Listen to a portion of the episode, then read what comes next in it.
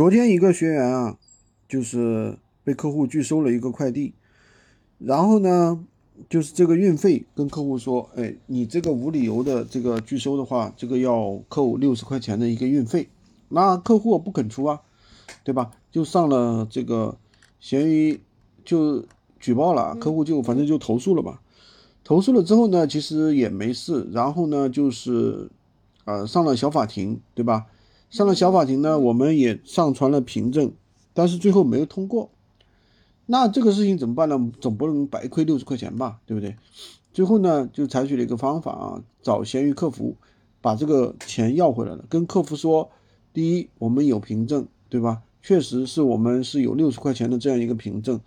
第二个呢，就是什么呢？就是我们就是这个货呢，客户是无理由拒收的，对不对？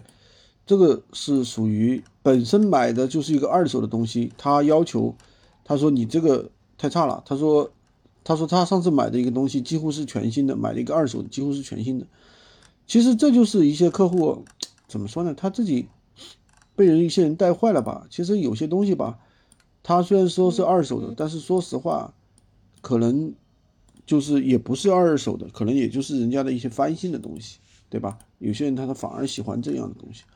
好吧，今天就跟大家讲这么多。喜欢军哥的可以关注我，订阅我的专辑，当然也可以加我的微，在我头像旁边，跟进入我们的训练营，快速学习，快速赚钱。